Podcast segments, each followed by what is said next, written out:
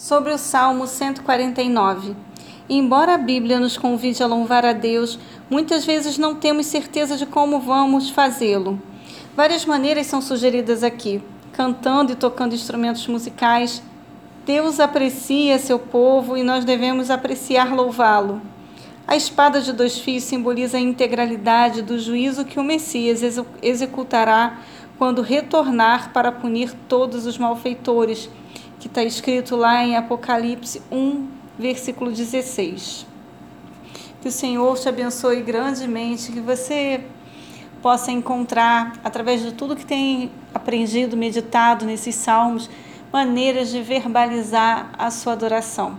Mas primeiro você precisa compreender, perceber, identificar motivos para adorar esse Deus que você tem conhecido cada vez mais. Que o Senhor sensibilize seu coração e isso produza frutos em sua vida. Um grande beijo.